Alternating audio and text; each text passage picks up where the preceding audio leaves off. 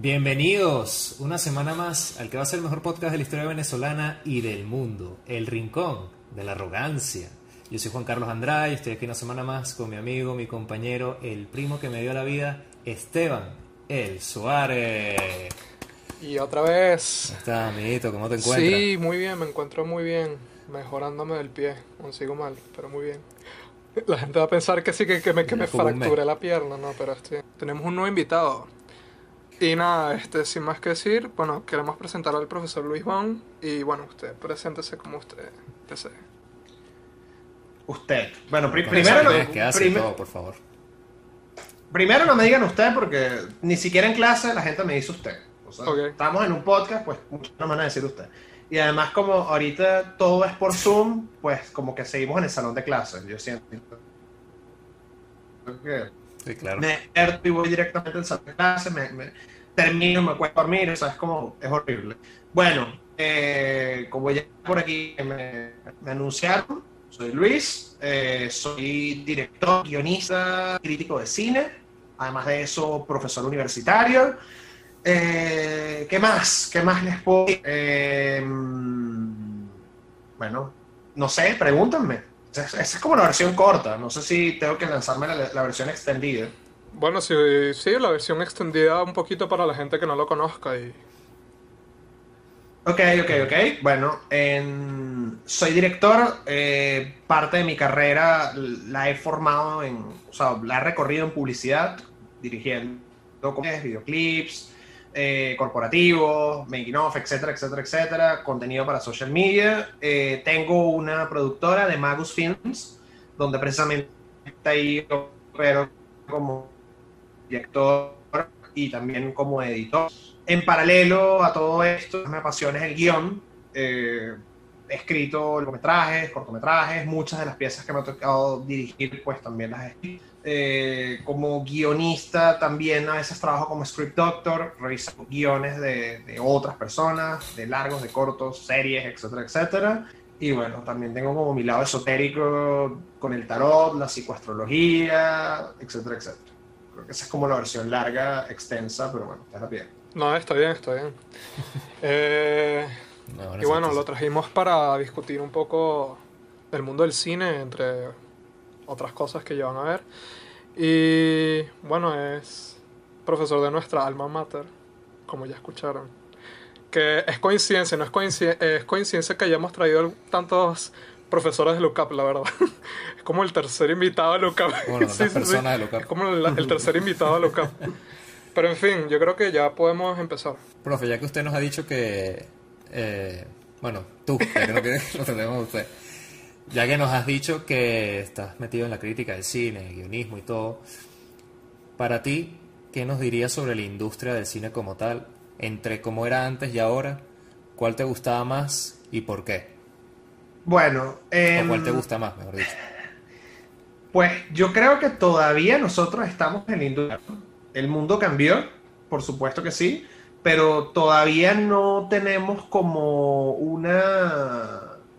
Todavía las producciones y este nuevo formato de generar contenido en modo pandemia no ha terminado de ser del todo asimilado. Yo más bien lo que creo es que cuando salgamos de esta locura van a cambiar los protocolos de producción, van a cambiar los, los proto- Sí. los, los esquemas de producción, van a cambiar las narrativas, todo. O sea, por ejemplo, eh, lo que estamos viendo ahorita con algunos rodajes que están parados y que se reactivaron. Bueno, los protocolos son unas co- cosas, se están reduciendo la cantidad de, de- el crew, se está rodando cada vez con menos personas. Por ejemplo, también eh, se están evitando viajes, o sea, que todo, toda la industria local eh, se va a ver repotenciada, o sea, se está viendo de alguna manera moviendo y yo siento que a largo plazo se va a ver repotenciado porque yo necesito grabar y no me puedo ir a Berlín, entonces tengo que ver cómo puedo grabar estando aquí, en, en donde Claro. sea que me haya agarrado la pandemia. También, por ejemplo, em, si habían directores que le tenían como cierto miedo a pantalla verde, pues hoy en día todo lo que es CGI, pantalla verde, efectos especiales, pues también está en boga por ahí está, leí que Dorian están rodando Real, Real Inc., ese formato que, que- Sí.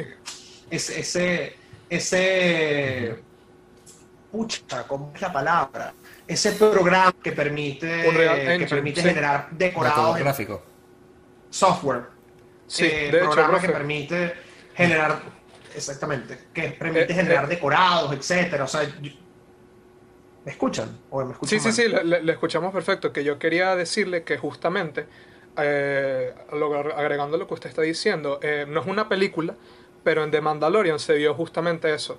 Que John Ujú. junto con, con David Fillion y otros más hicieron justamente eso y crearon como que el primer set, eh, por así decirlo, virtual.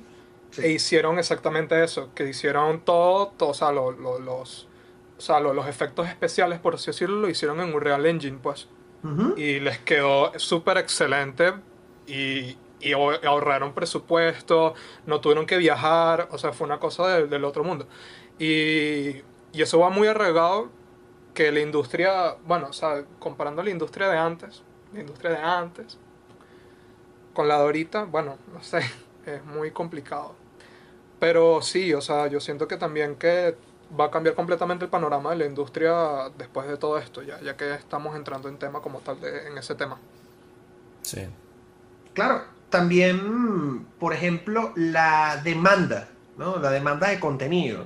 Porque plataformas de streaming, que el streaming básicamente, si ya estaba tomando posesión del mundo después del COVID, el streaming ya listo, ya tomó posesión del mundo. Sí, Em, si normalmente ellos tenían como un esquema de generación de contenido de streaming y, y- y- y de publicación de contenido, pues ahorita es más y más y más y más y más. O sea, me, me- me- me pasa mucho que entre semana eh, me invitan a programas de radio, etcétera. Entonces, bueno, ¿qué hay de nuevo en Netflix? ¿Qué hay de nuevo en Amazon Prime? ¿Qué hay de nuevo en Hulu? Y es como, Ujú. No todas las semanas tienen que salir series nuevas. No todos los días tienen que salir películas nuevas. Pero Sí. la gente quiere más y más y más y más porque Claro, ya, ya no tenemos cine. O sea, ya, ya, ya de alguna manera no tenemos las salas de cine. Entonces todo es contenido, contenido, contenido. Entonces yo siento que se está revalorizando, por ejemplo, mucho el, el- el papel del guionista. Recordemos que el, el- el guionista es el que manda en televisión, mientras, por ejemplo, en, en- en cine es más productor, en, en te- en tele el showrunner, guionista, tiene como mucho más peso. Entonces, esto va a abrir la puerta a nuevas voces, a nuevas propuestas de contenido, eh, producciones eh, tal vez no tan ambiciosas en términos de, de recursos, como. Juego de Tronos, que bueno, un gentío, viaje, eh, eh, bien productos que puedan solucionarse con pocos personajes, pocos mes, que tengan mucho más movilidad y que además sean mucho más... em, em, que con menos recursos pueda generar más contenido y que ese, ese contenido al mismo tiempo eh, no tenga que depender de dos años para poder producir todo, porque estamos en una vorágine de, de de consumir, de consumir, de consumir, de consumir. Entonces, yo siento que no solamente cambia la industria en términos de producción, sino en términos de cómo consumimos el contenido. Eh, cómo las plataformas de streaming ya están luchando por tener nichos. O sea, por ejemplo, yo siento que cuando aparece una, una opción en la palestra como HBO, HBO Max eh, quiere ir como un público más duro, más cine autor, etcétera, mientras que tal vez Netflix es como más mainstream, eh, Disney Plus Claro. es para los niños, entonces ya ocurre más o menos esta clasificación que teníamos en la televisión, ¿no? Que bueno, no tiene Discovery Channel para los papás y Nickelodeon para los chamos y Cartoon Network para los más pequeños. Bueno, yo siento que las plataformas de streaming han ido como buscando su nicho, de tal manera que eh, al final de cuentas tengamos que suscribirnos a todos. O sea, porque claro. yo quiero tener, yo quiero tener algo mainstream en Netflix o en Prime, pero al mismo tiempo también quiero tener otras propuestas diferentes en HBO, pero de pronto Disney, para poder ver Marvel tengo que comprarme Disney, entonces no tienes que dar cuenta, cambiamos un yugo por otro. De hecho, y si tú te quieres remontar, ¿Y no crees que esta forma... Juan, si tú te quieres remontar Ya. más aún, Ajá. o sea, me refiero más a la industria del siglo XX, tienes a, a Criterion Collection, pues, tienes, o sea, de verdad tienes una variedad inmensa en todos los ámbitos. Claro, Y bueno, claro, ya claro, porque Juan tienes es. como el target específico. Sí, sí, Ah, sí. ¿y ¿No crees que también puede pasar como que con tanto, tanto, tanto, tanto contenido, no sé, llega como que un punto en que una película que podía ser un mega estreno pase, ¿sabes? pase desapercibida, bueno, no tan desapercibida, pero no sea como recibida como se esperaba. O sea, que se pierda como que mucho hype con películas que pudieran haber sido mucho mejor si, en recibimiento, obviamente, si hubieran sido estrenadas en el cine.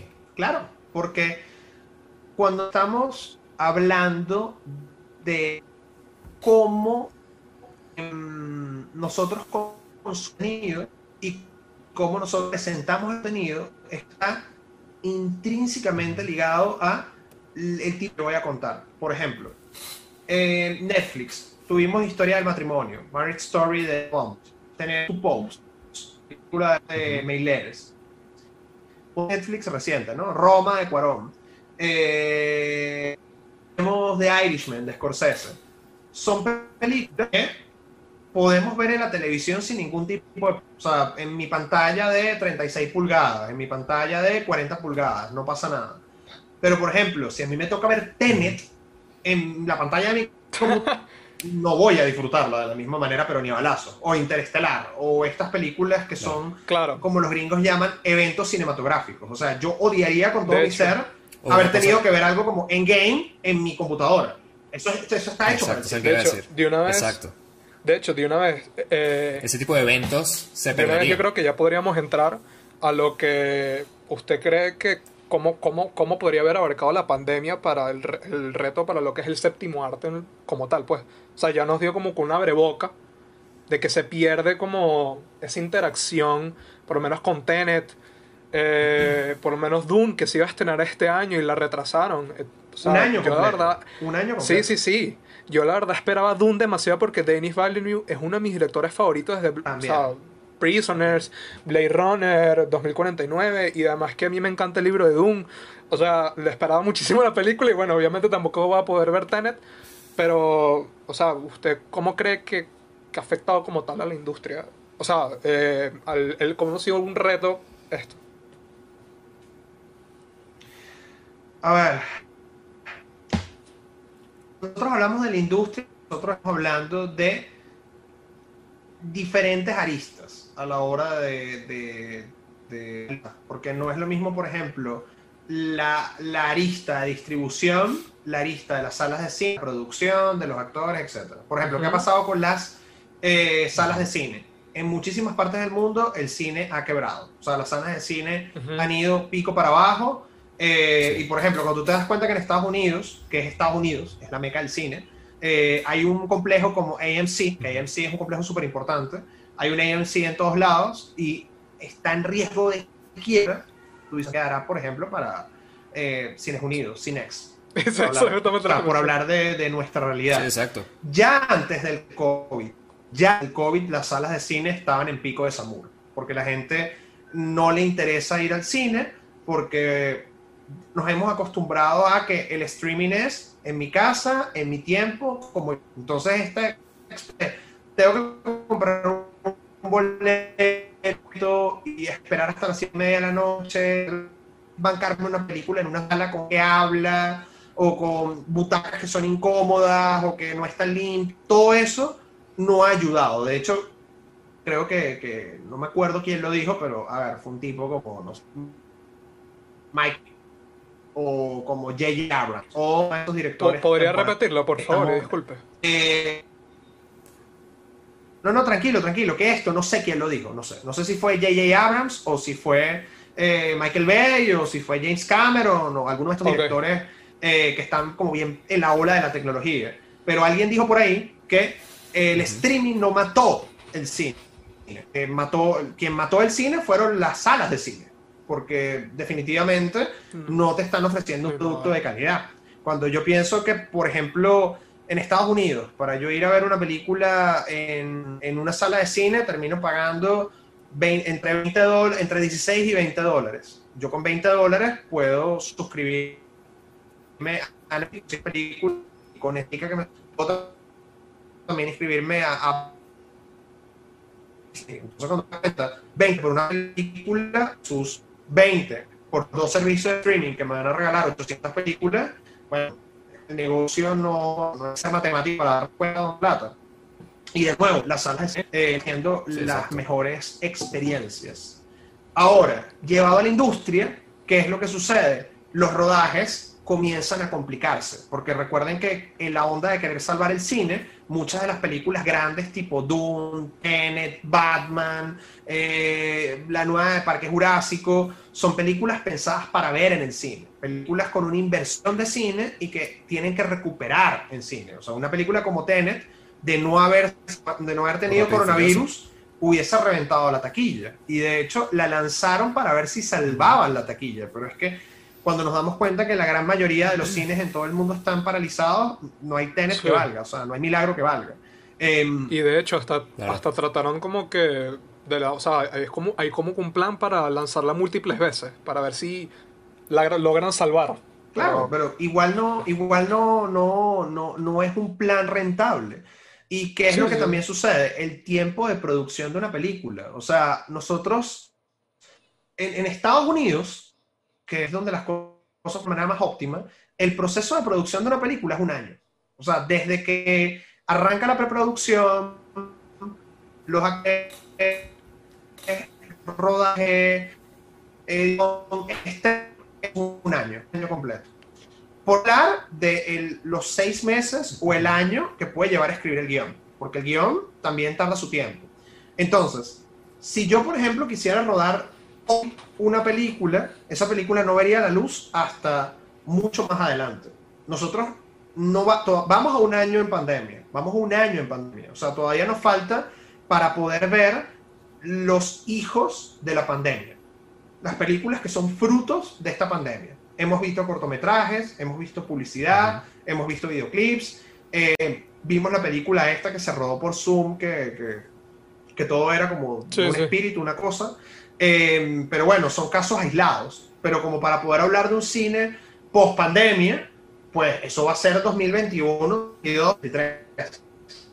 Sin lugar a dudas. Y lo que va a ocurrir después de la una, una cosa, etcétera, es que igual va a haber como el cuento del tierra. Todas las producciones van a pensar en plan Z, si hay pandemia, pocas locaciones, eh, plan de rodaje full, plan de rodaje de contingencia. Vamos a tal vez primero rodar todas las escenas o todos los exteriores o todas las cosas que son complejas y vamos a, a- a concentrar el rodaje que sea como mucho más sencillo. Por hablar de la pandemia, por no meternos, por ejemplo, en el, en el tema del Oscar, de la inclusión y de- que eso es otro Sí, tema ah, aparte. sí.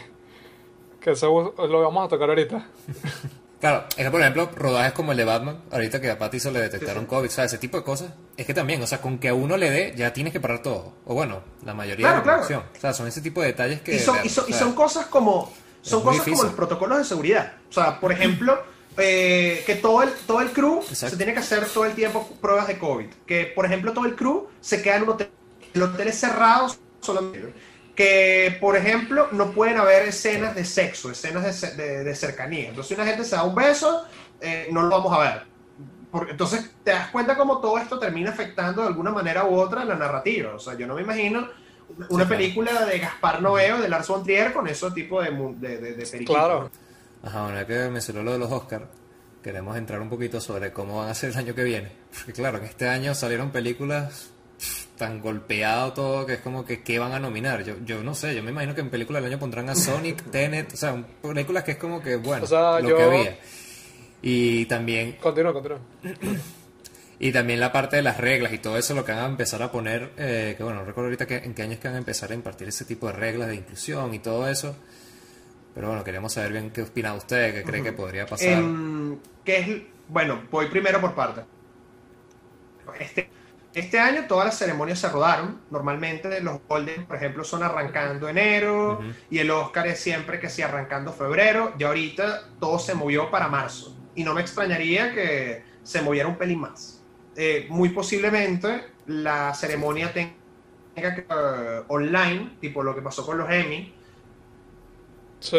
eh, Ujú. interactiva, etcétera, etcétera. A mí no me molesta en lo absoluto. Más me parece que, bueno, lo que estamos hablando con el tema del, del, del COVID, ¿no? ya hacía falta que esta ceremonia se, se transformara, se transformara en una Claro. experiencia más interactiva. Más allá, ya vivimos en, en- en la red. Entonces, bueno, que el Oscar y los Golden se muden, pues me parece que es una apuesta interesante.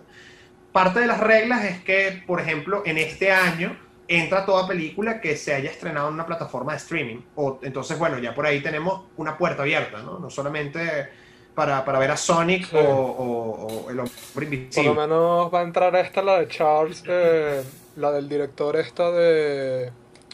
Se me fue el nombre. No, te, te imaginas. no vale, la del director este... Bestia, se me fue completamente el nombre. Eh, I'm thinking about ending things. Charlie Kaufman. Charlie Kaufman, ajá, eh, que va a entrar esa, estoy casi seguro. Eh, Tenet, probablemente Onward para película Claro, animada. Y, y, ojo, nosotros también estamos hablando del Oscar, pero es que igual eh, muchos festivales de cine se están haciendo online. Guadalajara se está haciendo online, San Sebastián se, Ujú. San, San Sebastián se está haciendo online. O sea, eh, bueno, en el... de- también, o sea, hay, hay, hay posibilidades de, porque Cannes es para allá. Em, Sí. Lo cierto es que tenemos la posibilidad de, bueno, tal vez películas que van a festivales, brincan a streaming y llegan al Oscar. O sea, lo cierto es que va a ser un Oscar atípico. No, no. Tal vez Claro, va a claro. ocurrir, va a Sí, ocurrir eh, que o uno lleguen las películas y ni- nadie supo de estas películas, o sea, unas películas ahí rarísimas, eh, propuestas, Que propuestas de cine indie, que es como, seguro. mira, es que se estrenó en Hulu en febrero, y tú como. Eh, bien.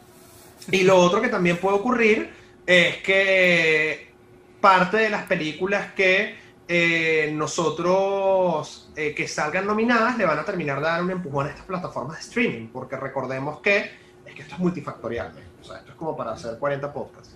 Eh, los- Claro, el, claro. Cine autor le- el cine autor huía al streaming, porque estrenar en streaming era renunciar a la academia. Y bueno, date cuenta que primero lo, Claro, lo que su- Irishman, lo- Ajá, lo que, lo que sucedió con Roma, Roma.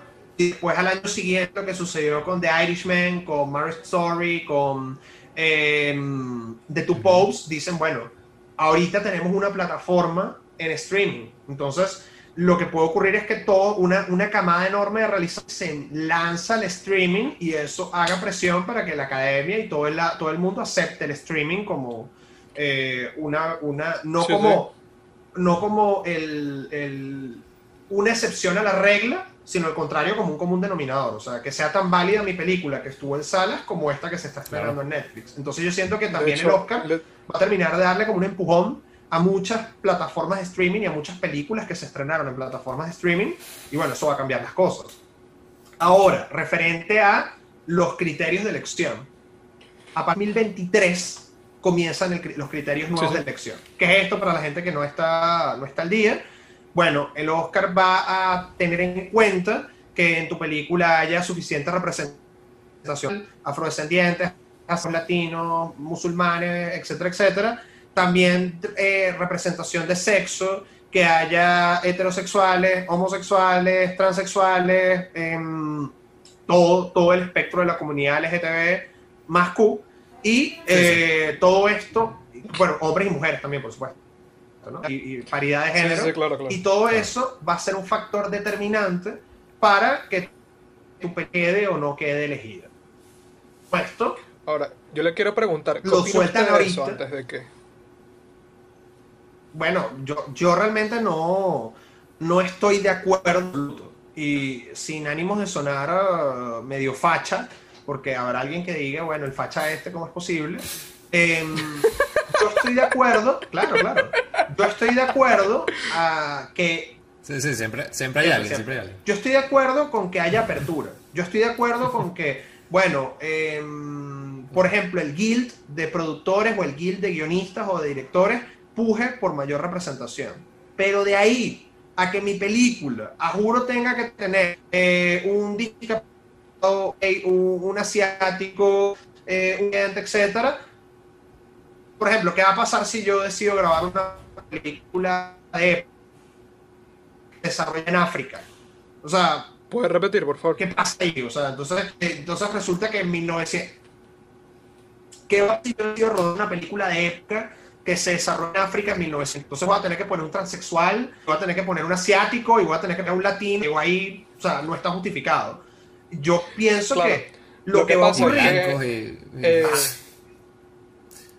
Eh, o sea, yo, yo la verdad, yo estoy completamente en desacuerdo. Yo, yo estoy con, con, con Juan Carlos también. A mí, a mí me parece un Eh, absurdo. y también estoy con usted, con, contigo, disculpe. Pero, o sea, entiendo más o menos porque usted sabe que Hollywood apunta mucho hacia la izquierda y eso, es muy politizado, pues.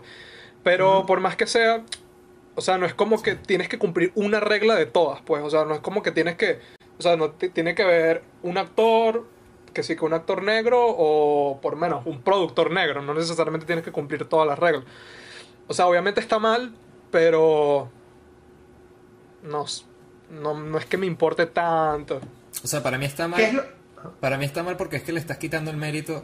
Si yo soy mejor director que tú, pero ya, hay- ya cumplieron la- los cupos de gente blanca, por ejemplo, entonces yo pierdo de estar en esa película y yo puedo tener mucho más talento que tú y no sé, puedo ser, no sé, supongamos un, un director indie y lo ponen contra Christopher Nolan, por ejemplo. Ah, no, pero es que Christopher Nolan es blanco, pero el indie es negro, entonces ya tenemos muchos blancos o lo que sea.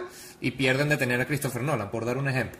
O un actorazo entonces ya va perdiendo la, la película, va apuntando por cosas que es como que, ajá, y esto va a mejorar el, el la calidad de la película en algo o va a hacer que el guion ¿Y qué, sea qué- mucho y mejor. qué es lo que va a ocurrir? Que van a Yo por lo aparecer menos- películas por encargo. O sea, películas que van a tener todos los numeritos Sí, sí, sí. para poder ganar más puntos y entrar en la, en la, y, y en la academia. Y lo Exacto. otro también. Y de, y es de hecho que ya ha sucedido. el-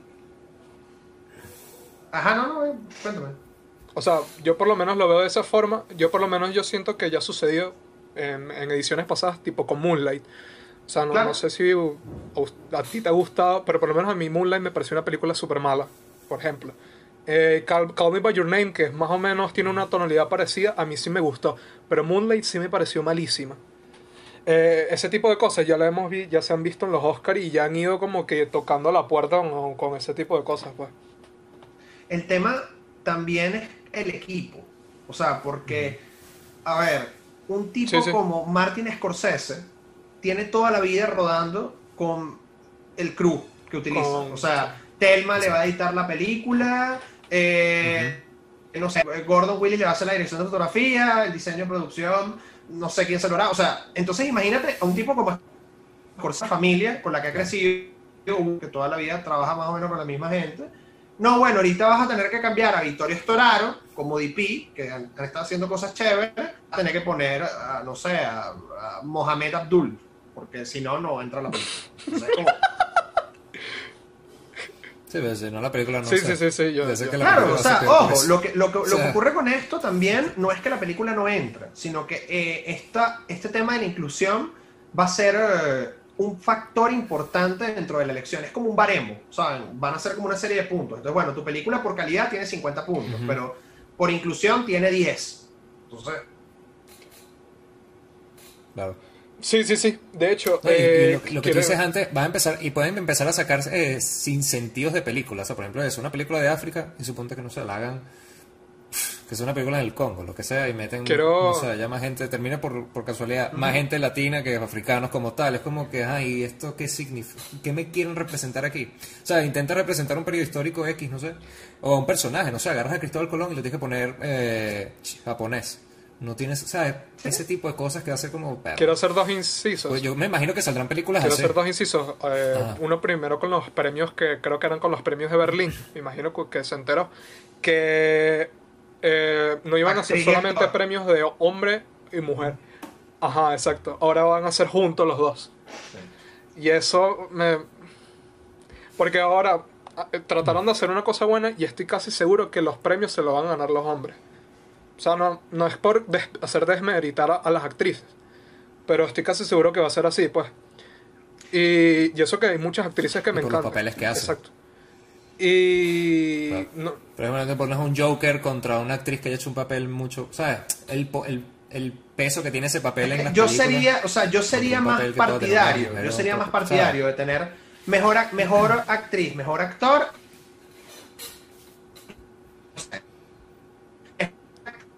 Me- me- mejor actriz y mejor actor. Más- ¿Puedes repetir? Más categorías. Y por actriz, actor trans, por decirte algo. O sea, yo sería más Exacto, partidario de tener más categorías a reducir categorías. O por ejemplo, mejor actor gringo. mejor actriz gringa, mejor actor ex- extranjero, mejor actriz extranjera. Buenísimo. O sea, pero reducir categorías Sí, sí, me sí. parece una locura. O sea, reducir categorías me parece una locura. Estoy de acuerdo. Va a traer Es que, polémica. es que hay polémica siempre. Es que va a ser, va a ser siempre, por polémico cualquier porque es un hombre, el falo, eh, el falo prescado heteronormativo. Gana una mujer. Ah, no, pero es que no ganó esta actriz que era trans, porque ¿cómo es posible que dejaron a la trans? Gana el trans, ah, ganó porque es trans. Gana el- el- el latino, ganó porque es latino. O sea, por todos lados, por todos lados va a haber un problema. Sí, sí, sí, sí, sí. Y de hecho, eh, hasta hace poco hubo, bueno, hace poco en el momento que estamos grabando, porque esto lo vamos a montar más adelante, hubo una polémica porque pues, eh, anunciaron a Gal Gadot como la próxima Cleopatra. Cleopatra. Entonces, me da demasiada risa porque decían que ella no era, no era egi- egipcia ni nada. Entonces, es demasiado estúpido ese tipo de comparaciones porque ella tampoco es griega y, la, y hizo como Wonder Woman, pues. Entonces, bueno, No, son y- y cosas, son, y son te ponen cosas como, por ejemplo, no sé, imagínate una peli como La chica danesa.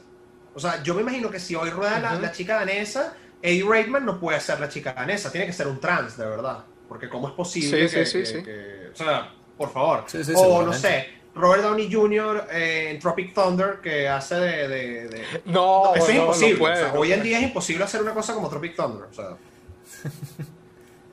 No puede, no puede. Sí, eso es lo malo. Sí, se va a perder como el riesgo de hacer cosas que antes eran normales, ahorita va a ser como que, perro, te vas a arriesgar, ¿sabes? Y es algo normal, y es como que iba a ser una película que en 2010 hubiera salido sin problema y ahorita es como que estás loco, ¿cómo vas a hacer esa idea también? Y eso también va a que las ideas que pudieron haber sido exitosas se, se desplacen o se ignoren o se pierdan en algún lado. Eso también es otro. Eh, y bueno, usted nos, bueno, tú, tú nos mencionaste que eras crítico de cine. Y nosotros queremos preguntarte que, porque bueno, es la verdad algo en general, no solamente en el medio del cine. ¿Por qué la crítica sobrevalora a veces las películas? Te pongo un ejemplo, no sé, de las Jedi, que la crítica le pone como la, la segunda venida de Cristo. No sé, hay otras películas más, pero es el ejemplo que me viene a la mente.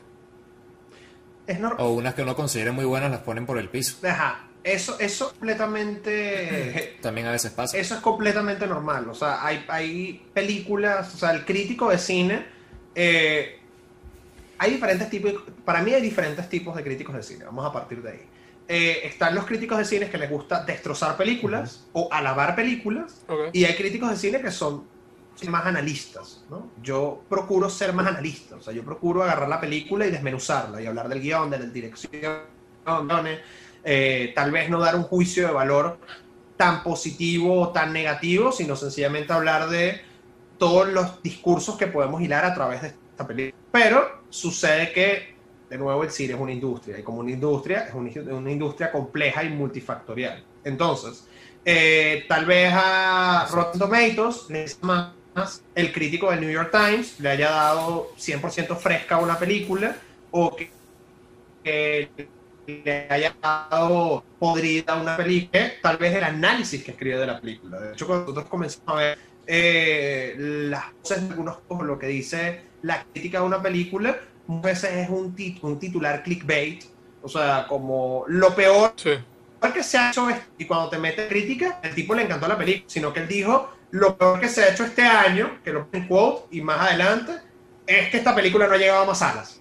O sea, por decirte una cosa, o sea, eso ha pasado muchas veces, porque la, Ujú. al final de cuentas, eh, no porque es algo cierto, la gente lee críticas, sino la gente lee las opiniones de los críticos. Y esas opiniones a veces son más valiosas cuando son completamente polarizadas. Porque si yo te digo, esta película es la de Cristo, la quiero ver. Y si yo te digo, esto es una película, es una basura, la vas a querer ver.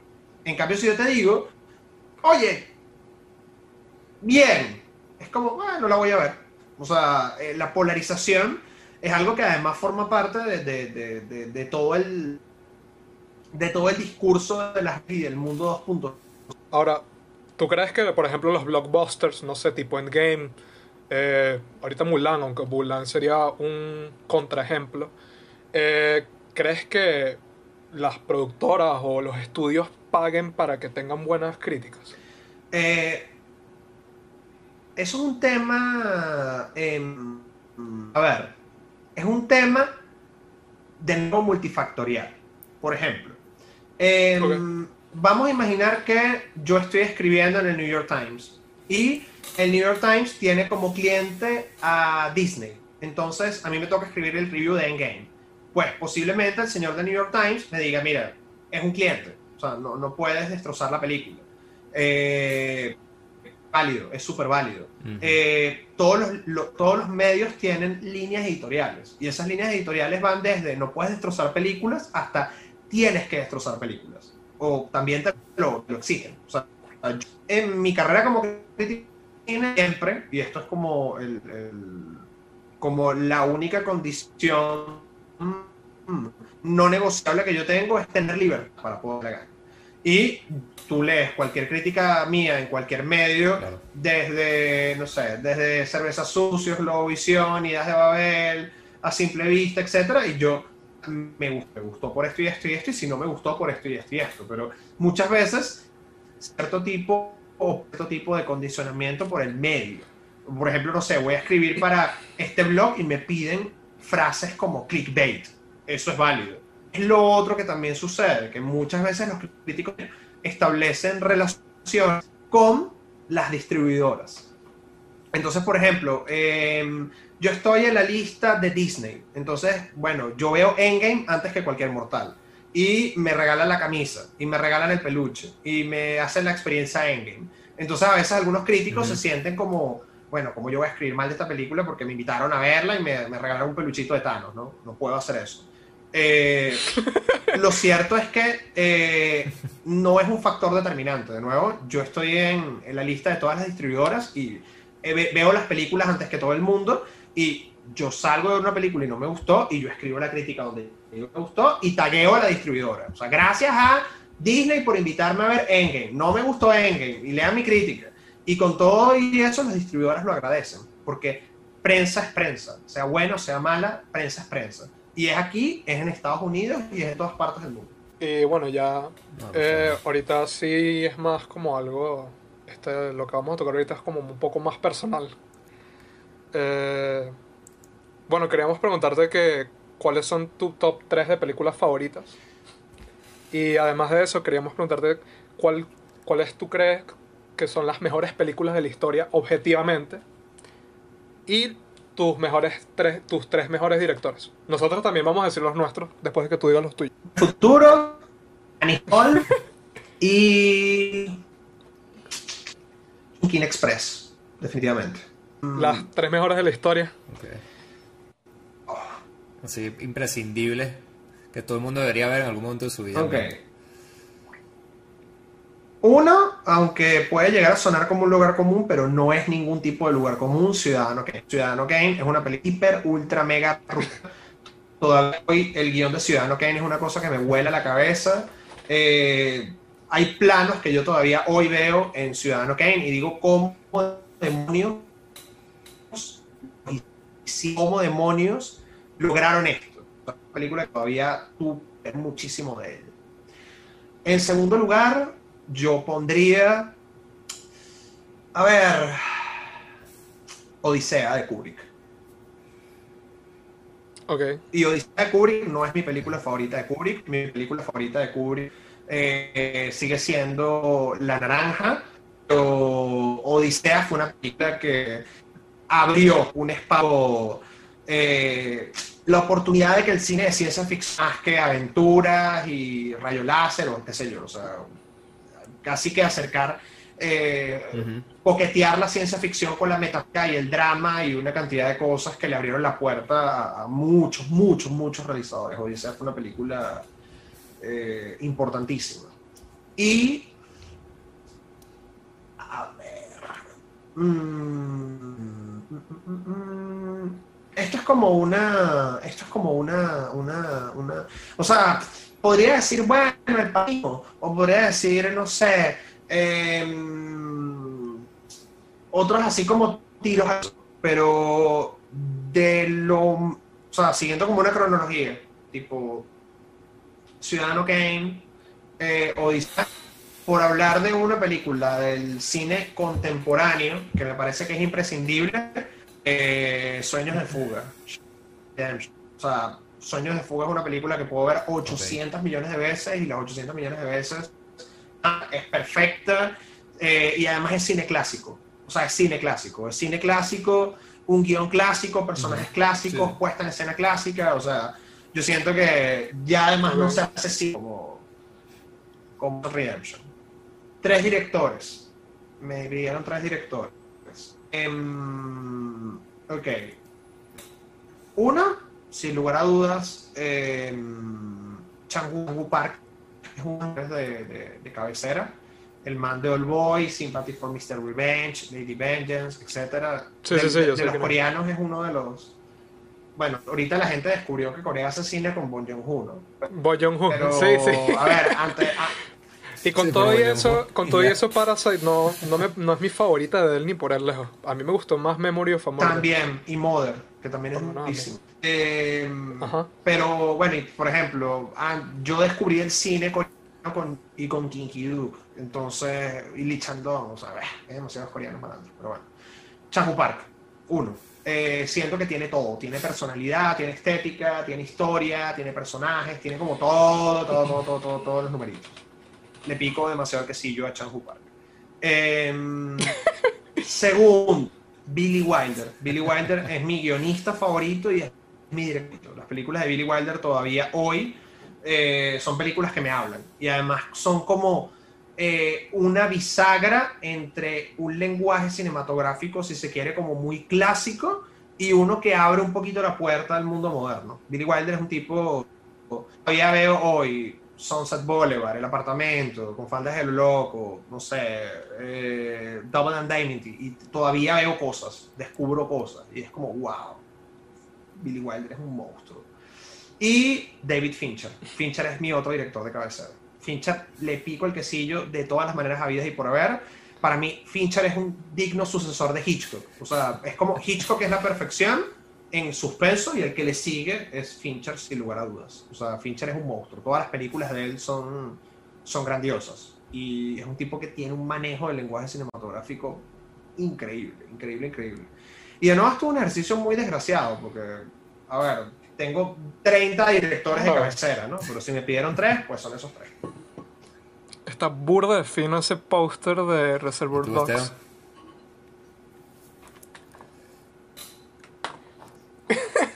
Sí.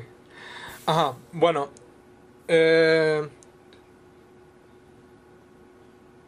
Verga. Mis tres películas favoritas. Mis tres películas favoritas son Blade Runner, eh, la versión de la versión Director Scott de Ridley Scott.